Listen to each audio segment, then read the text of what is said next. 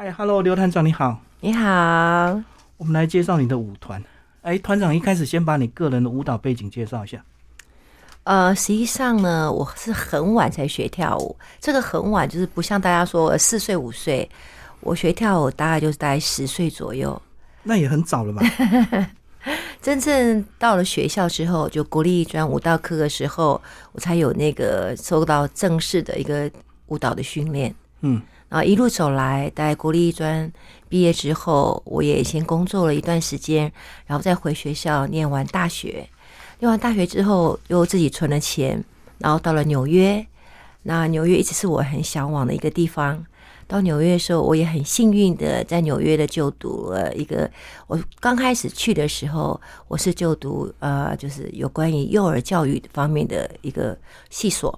后来我还发现，好像自己还离不开舞蹈，所以一边念书的时候，一边呢，我就在中文学校教跳舞。嗯，然后在那里也认识了非常多的舞蹈的同好。那也因为这个因缘际会，我的室友是印度人。嗯，所以呢，我就那个时候就发现印度舞实在是太美丽了啊！然后也因为室友的带领，然后我就是学了印度舞，之后也奠定了我是成为台湾宝莱坞达人的这个封号的原因跟理由。哎，可是那时候印度它经济还没这么好，大家不是太重视印度舞蹈，你为什么不是学一些比较现代的？既然到纽约了。因为我自己是科班毕业，对芭蕾啦、爵士啊、踢踏舞，对，这就是我的专长。那到纽约是刚好看到外国的舞蹈，而且印度印度的文化跟音乐也让我很着迷。嗯，所以当我回到台湾之后，我就成立了我自己的舞蹈团，然后从事印度舞的研究。然后我这个人比较喜欢自由，而且喜欢多融合，所以我就走比较像宝莱坞电影那个方面的舞蹈，就像歌舞剧。是不是对，是歌舞剧大型的，因为在纽约待了一段时间，所以呃，也特别每个礼拜周末我都会呃去 Broadway 去看秀，去看他们的呃就是百老汇的表演。所以你那时候在纽约就立志要从事这个印度舞蹈吗？那个时候还没有想这么多，只觉得到台湾发展之后，我那个时候是刚开始回来是教爵士舞，哦，然后也教芭蕾，然后教爵士芭蕾，到了一段时间之后，我觉得。是不是我要发展另外一种舞蹈专长？那个时候才觉得，哎，应该就跟我的同学联络了，然后我也到印度去学跳舞，再去进修就对。对，在进修，几乎每一年都会去印度。嗯，然后后来就创团了吗？对，后来就成立自己的舞蹈团。其实那个时候成立舞蹈团的时候，也觉得说，反正也小小的嘛，就觉得不用太大，压力也不用太太大，所以我就我要是很小。但我就是一个人，就带差不多七八个学生一起上课啊、跳舞之类的。然后那时候的年龄层呢？那时候年龄层稍微稍微偏大一点，大概就是社会人士、成人班的。对，成人班一些妈妈们。那我自己本身有在学校教小朋友。嗯，哎，那他们学印度舞会不会有挫折，还是觉得很有美感？他有挫折，因为你看印度的手势这么多，嗯，他很性感嘛。那他们是应该蛮开心的。对，很开心。那印度人也很奇特，是因为。他们生活物质跟条件没有像我们这么好，可是他们天气就非常乐观，嗯，所以他们在看电影的时候，因为印度的电影工业真的非常的大，是大于好莱坞，所以我们就会叫它是宝莱坞嘛，嗯，所以他们在看电影的后面哦，都还会有一段歌舞，那段歌舞就全部的人都会站起来，在戏院里头站起来就跳舞唱歌，所以他们的天性让我觉得很好，就是大家就开心跳舞就好了，嗯，所以非常的。让人家觉得有感染力，就是他们自己的人口可以支撑他们自己的电影工业。对，人太多，就跟现在中国大陆的这个，他们自己的片子也很生性。真的，真的。所以那时候我到印度去，甚至到南印的时候，也有去他们拍片的现场。我们整个就在那边旅游啊，然后在那边学习，觉得真的，他这个市场真的很大。可是你那时候那么年轻去印度，你不会有些惊吓吗？我们讲他的饮食文化，用手抓东西啊，或者是一些街景，还是贫富落差非常大嘛。嗯，刚开始去的时候，像家人还有一些朋友啊，都还还蛮反对的，就担心嘛。对，很担心，他觉得很落后，然后有很多负面的新闻。但是对于一个追求艺术跟文化的一个舞蹈家来讲，我们并没有考虑这么多。那我觉得还是很多人到印度去练瑜伽，去学习他们的音乐。我觉得既然大家都去了，我想我也可以。尤其是林怀民啊，云门舞集，让他沉淀在这三年当中，他就到印度去。嗯，到印度去洗礼以后，觉得好像你自己修行过一样。嗯，就觉得突然回来就有更多的能量去做更多的创作。那这样子，你有没有接触灵修啊？我到自己没有接触，嗯，没有接触呃相关灵修，但是到印度的时候，我们还是会请老师来教我们做瑜伽，每天早上都很早就起来做瑜伽。然后我觉得在户外做瑜伽，那种心灵的沉淀是蛮好的，嗯，然后把自己的身心都跟自己有一个好一个空间可以对话。之后我们就会去学习上课，然后晚上回到饭店再整理今天学习的东西，然后当然还会到。一些比较景点方面的地方去稍微看一下，嗯，其实还好。呃，刚开始我去印度的时候，就是呃，跟要找一个同伴，一个舞蹈爱好的一个我的学同学，嗯，然后下第二次就找呃学姐，第三次去的时候就带了一些舞蹈团的同学们一块去，就越带越多人。对的，因为大家就向往更，好就成团了，成团了。对，不过瑜伽还是带有一点这个灵性的哈。对对。嗯，尤其扎是用动作跟呼吸，然后可以让我们的心可以定下来，然后倾听自己的内心吧，可以这么说。嗯，所以在现在的课程当中，就是我们在印度课程当中，我们还是会放一些像这样瑜伽的姿势，还有呼吸一些意念在里头。嗯，蛮好的。那我们讲印度舞跟肚皮舞有没有差别？看起来好像很像哎，是不是都会露肚子，然后扭？就是电影的效果，在印度我们可以看到很多宝莱坞都很性感，那是印度的呃电影的需求。对，但实际上印度跟杜比是不一样的。嗯，那因为后后期我们这些舞蹈老师都会把它混合在一块，就变成融合风。呃，现在大家也都走融合风比较多，是可以掺杂自己的专长，然后再依照呃过去学的舞的经历，然后在不一样的。呃，元素放在里头，我觉得也蛮好的，因为艺术舞蹈本来就是要自由，本来就是创作嘛。反正大家都要创新求生存，对，可以这么说。所以你后来舞团成立多年之后，还是会融合很多，包括现代舞蹈，对不对？以及传统舞蹈。对，到现在我每次的舞剧，我都是是古典融合舞剧，因为我们就融合非常多的元素，因为你要创作，而且每一次的创作，我都告诉我自己说，不能模仿。对，完全是自己的意念、自己的想法，然后我会自己写剧本。对，每次做舞剧的时候，我就开始自己写故事，然后写剧本，然后再教大家在舞蹈上面呢放很多戏曲、戏剧的东西在里面。因为我们舞蹈，舞蹈，我们说舞蹈的老师或是舞舞者，其实应该是说舞蹈演员。所以你要有舞蹈的一些技巧跟基本素养之外，其实戏剧在对我们来说是非常重要的。嗯。所以我们会也会把剧放在里面。所以为什么我这十年来我们都推了一部又一部大型的舞剧？原因在这里。这样是不是比较亲民啊？让大家比较看得懂，或比较看得下去？当然，我记得在我小时候去看《云门舞集》，然后那个时候呢，我就看到旁边好多人都站起来，站起来，然后大家都起来拍手，我一个人就呆呆坐在那里。我觉得我看不懂。不知道为什么拍手，对，不知道为什么。然后大家拍手，我好像就是觉得应该要拍手。嗯，那个当下我就告诉我自己，如果你今天舞蹈是曲高和寡，可能大家看不懂，不亲民，就你讲没有接地气啊，不亲民，那这样舞蹈可能就没有办法马上给深入人心。嗯，但后面有些东西我们做到，就是我们也要留一点空间，让观众可以想象。对，所以舞剧它就是好在这里。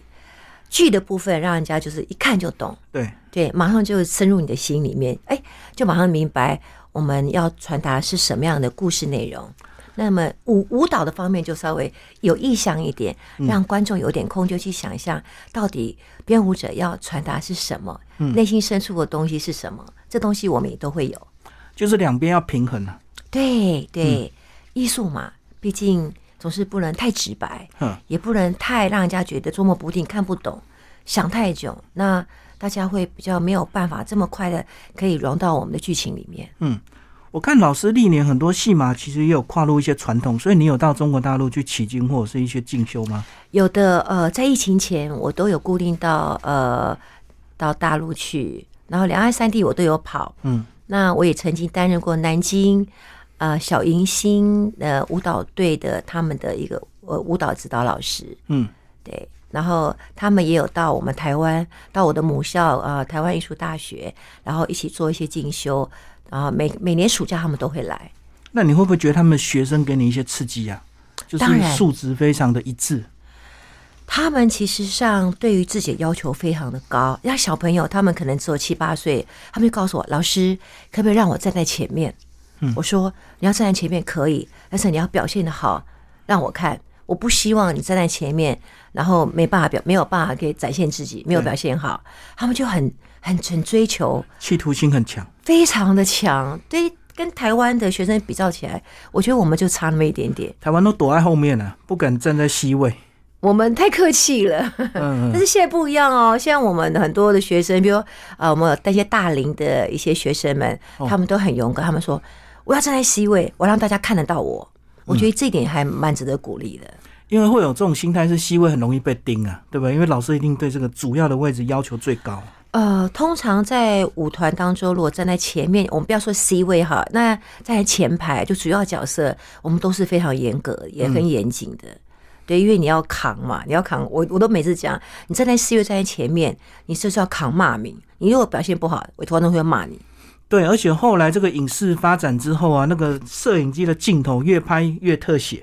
当然，所以表情很重要。像我们一个眼神，比如说你要眼神往右看，或是你眼神要往上看，或你头往左右摆，我们都是非常严格要求的。对，我就看到那个舞蹈动作忘记了，然后就偷瞄隔壁，然后就被摄影机拍到，就很明显。就是我们也会有这样的状况啊，所以这个摄影师都是从前面一直一路拍到每个人的表情。嗯，所以我们目前就是还蛮要求每个舞者一定要做到位。就对于表情方面，一定要求到很严谨。是，好。那后来老师，你有没有一些比较重大的演出，一些成就？对你来说，对这个舞团来说，成就我倒不敢说。但是，因为我们每一场都是大型的演出，所以都是一百位舞者以上。那这一次，我们将在九月二十三、九月二十四，呃，这场绝世美人，我们已经策划将近有一年的时间。那排练也有到将近六个月到七个月，所以呢，这一次的演出有一百五十位的舞者，所以非常大型。成就到现在还不敢说，但是我可以很骄傲跟大家分享，就是我们帮助很多的弱势团体，这个我觉得我自己还蛮骄傲的。好，那接下来我们就来讲这个呃，团长你的一些公益演出，后来是怎么样开始？其实，在十年前，我的小小的舞蹈团就会有非常多的一个公益团体来邀约。然后，比如说园游会啦，嗯，或他们做一些募款的活动，那我也参与非常多的呃，就是协会的邀约演出。后来我自己讲，为什么我不自己来做这样的演出呢？于是我也透过一个公益网站认识的一个朋友，那他也是非常有爱心的一个先生。后来我们就连接上。那我就从他口中知道，原来他也跟我一样，想说利用自己的小小的力量，可以帮助呃需要帮助的人。嗯，从那个时候，我其实自己自己心里有小小的发愿，然后这个发愿也就是讲到，就是啊，年轻的时候，我跟我的好朋友一起去算命。然后我的好朋友呢，他先生非常好，家庭是非常幸福美满，就是没有没有孩子。他们希望说可以早一天有个小 baby。嗯，那我陪我的朋友去，那我就坐在旁边。那算命先生就告诉他说：“你应该要跟这个这个，就是指的我，就说跟这个你的朋友一样，他这要几个小孩，有几个小孩。对，然后在算命先生就讲了很多。那我是没有算命的嘛，我就在那坐在旁边。”然后最后，算命先生有跟我的朋友讲了一句话，他说：“他就说了，如果你多做好事情，多多帮助别人，那么你想要的愿望一定都会实现。”是。然后那个当下我很小，我年轻，大概就是二十岁左右，嗯，我就记在心里面了。我就觉得，哎，那一句话点醒了我，就说如果我要很多的愿望都可以实现，我只要帮助别人，我就可以许愿获得。嗯，那个时候就是这样想，然后也这十年来一直自己成立舞蹈团，然后我自己也选择我想要帮助的公益团体，真的很多的事情就验证了这句话：只要你帮助别人，当你需要帮助的时候，这些人都会来帮助你。嗯，所以我也希望这个些善意的循环可以一直循环下去。可是要长期做公益，应该是指你的舞团已经稳定了，对不对？是，嗯，那中间从创团到一开始，你现在可以比较放手做公益，有没有一些失败或挫折？有啊，我们打就是讲说，去年去年我们因为疫情的关系，呃，我们是不可以演出的。对，那个时候其实啊，前年前年是不能演出，去年也是因为又碰到疫情，就是那一波更高的时候，我都在七月表演，那时候票房只有两成，嗯。那都是学生帮忙，因为我们的舞者也希望，也希望大家朋友可以来看。他说快要快要大概要表演前两个月，票房只有两成。那那个时候我们是帮助呃乐作台湾乐作创意协会，他们是专门帮助漫飞天使的一个协会。那个时候我就打电话跟负责人说怎么办？票房只有两成啊，我也希望可以多一点的捐款善款，可以给予他们帮助他们。后来我说那没有关系，我个人就以我个人的名义捐助也可以。嗯，然后他就给我一温暖的话，也说老师不担心，不管多少钱，哪怕是一百元，我们都是很开心接受的。嗯，后来他就帮我发了新闻跟消息，然后也因为这样的善念，我没有想很多，我只觉得尽量去做就好，把舞蹈做到最好，做到最完美。然后也就是因为那那则新闻，那那个时候新闻发出去大概有。三十则的新闻回回馈，那很多人也看到我的我们的努力，然后于是我们票房就从两成到七成，嗯，也是去年七月是所有的团队四个月当中，我们是观众最多的。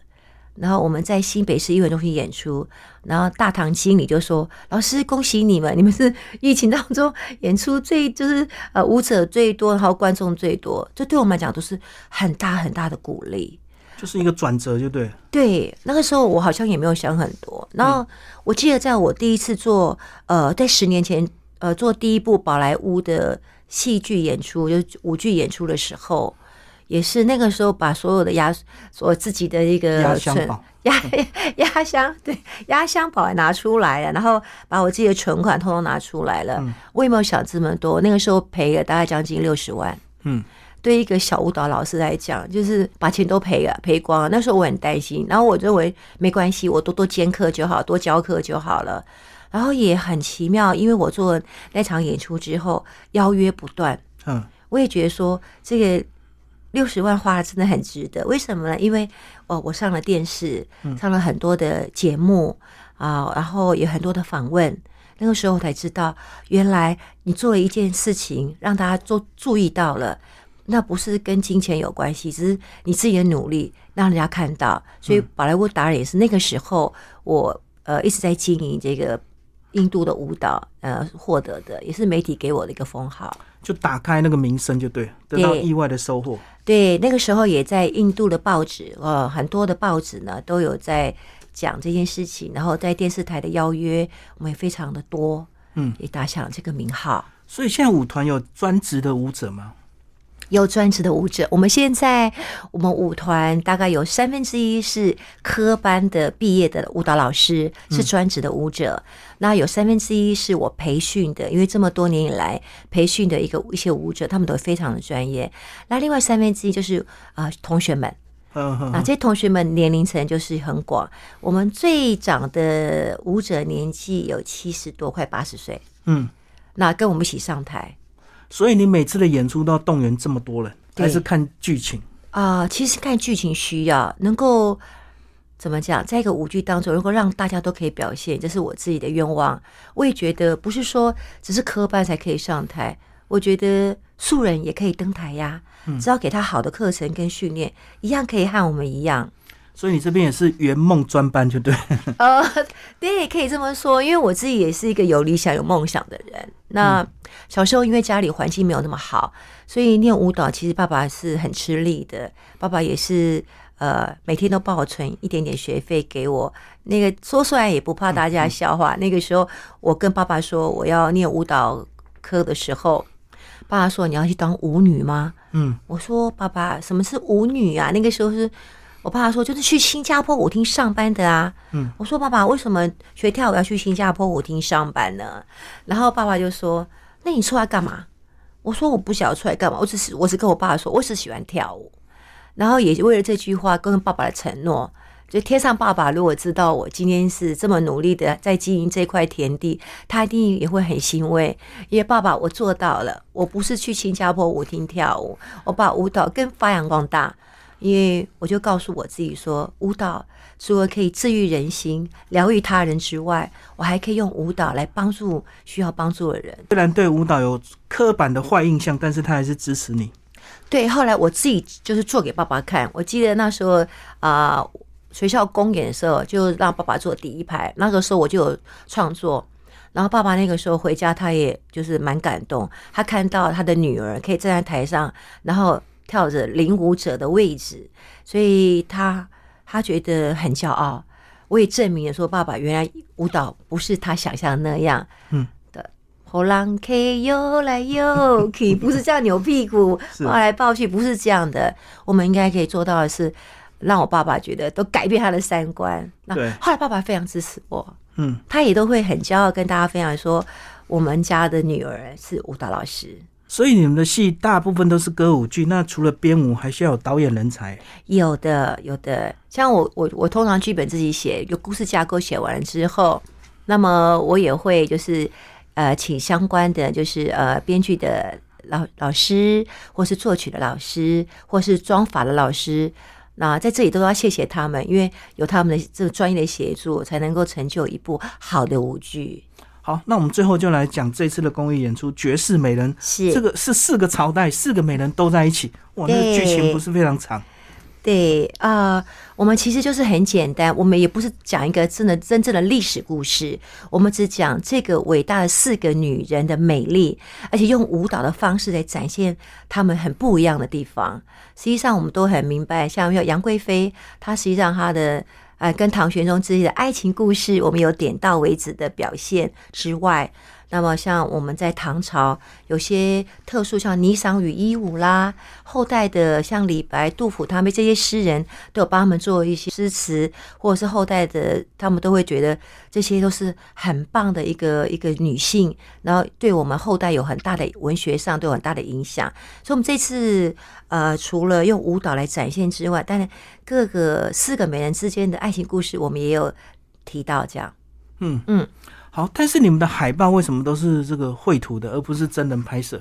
这个很特别，有点卡卡曼的感觉。好，呃，这个当初我们要在做一次这个海报的时候，我们想说，我们就请我们四位女主角说：“哎，我们要来进棚拍照了。”对。然后他们说：“老师，这样子，我们实际上。”我们也称不上什么绝世美人。我说不，你们都很美，大家都很谦虚，害羞。对他们不想说会污蔑的这些美人美丽。那于是我们就请画师依照这四位主角的脸型跟轮廓，然后做一个迪士尼风的一个风格，像这样子的。嗯，对。然后大家都有公主梦嘛。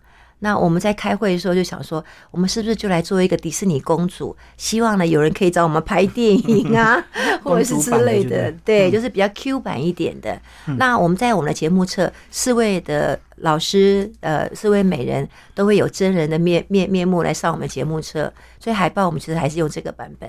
嗯嗯嗯，好。然后我看到这个海报上还有受赠单位，所以你这次演出。是会把盈余捐给这些单位，是不是啊，是的。我们这一次呢，受任单位是台湾乐作创意协会，还有台北市翻转生命偏向教育关怀协会。那这三年来，我都一直在帮助台北乐作创意协会，因为这个协会是专门有专帮助一些慢飞天使，然后给那些慢飞天使还有身心障碍的朋友，给他们一些课程，然后带他们呢去服务老人，陪伴老人。那让他们这些，我们让这些孩子们呢，可以有能力，呃，对社会做一点贡献。那我觉得，与其捐款给他们，或是与其给他们物资，还不让他们真正能够，呃，请一些社工老师，可以真正帮助他们，让他们呢为社会贡献一点力量。嗯，那我觉得这个协会是，呃，目前我觉得是很棒的协会，也希望大家大家能够多多支持他们。就是让他们有被需要的感觉。这样子，你有没有教一些舞蹈课程给他们？有的，呃，在前两两次的一个舞舞剧，呃，帮憨儿找个家，我们都有跟一些憨儿们，就是我们的麦菲 T S，有些唐氏症的宝宝一起做舞剧的展演，然后我们在台上跟我们一起演出。嗯。那个时候，我记得那时候在做那档演出的时候，我自己在后台是掉偷偷掉眼泪的，我自己都觉得很感动，很感动。觉得如果是因为这样的，就是慢慢一点一点的感动，让我能够支持到现在，就觉得很值得。对，然后这次另外我们有新就是新的呃一个一个受赠单位是帆船生命偏乡教育呃关怀协会，那这个是有一位呃非常我让我也很感动的一位小女生，她是一个偏乡教育的老师，那她也觉得说呃因为他是偏向教育老师，他认为说给孩子们一样的就是我们要给他们教育，尤其在偏远的原住民的孩子，如果呢可以让他们。的体育可以让大家看得到，那他本身也是一个体育跟一个跆拳道的老师，所以希望这些孩子呢，他可以完成他的梦想。那这些孩子可以让世界看得到，所以他就呃去教这些偏乡孩子呃跆拳，还有体育，还有一些英文的课程，让他们这些呃原住民的孩子，他们体育都很厉害，是也让他们都可以让呃更多人看到。哎，体育舞蹈不分家，那是不是 也有？派老师去一起做舞蹈教学。呃，舞蹈教学目前我没有，但是我们是派体育体育老师过去，嗯去教他们做呃跆拳老师的一些志工老师教他们去做体育相关的一些活动。希望下次我也可以到偏乡去教他们跳舞。这个也是因为他原住民孩子他们歌舞都很棒，对，也希望有有有呃有机会可以去他们交，去跟跟他们交流。大概计划在明年我们会启动这个事情。对啊，他们先天的韵律感非常的强，包括歌喉，对，非常非常好。嗯，也希望说，呃，有这个计划，可以一步一步的生根啊，到呃偏乡教育那那一块去。哎，所以这样讲，其实你每年的公演应该都爆满，对不对？除了疫情那几年。嗯，对，就是前年、去年稍微辛苦一点，但爆满倒没有啦。我们也希望透过你的节目，可以让更多人知道，我们真的很需要更多人的支持。能够看到这种大型的传统的歌舞剧，其实很少见呢。呃，对，呃，我大概是台湾就是唯一比较可以做这个大型的，因为我有比较多的资源，也就是刚刚我跟您谈过，就是有一些专业的，像呃化妆老师啦、妆法老师、戏剧老师、写剧本，还有音乐老师等等的，他们都是我最强大的后盾。而且我相信，知道是公益演出，大家会更支持了哈。对，是的，就是你的一张票不太可以支持我们舞团，而且还可以跟我们携手做公益，希望可以大家一起来。好，谢谢我们的刘丽团长，谢谢。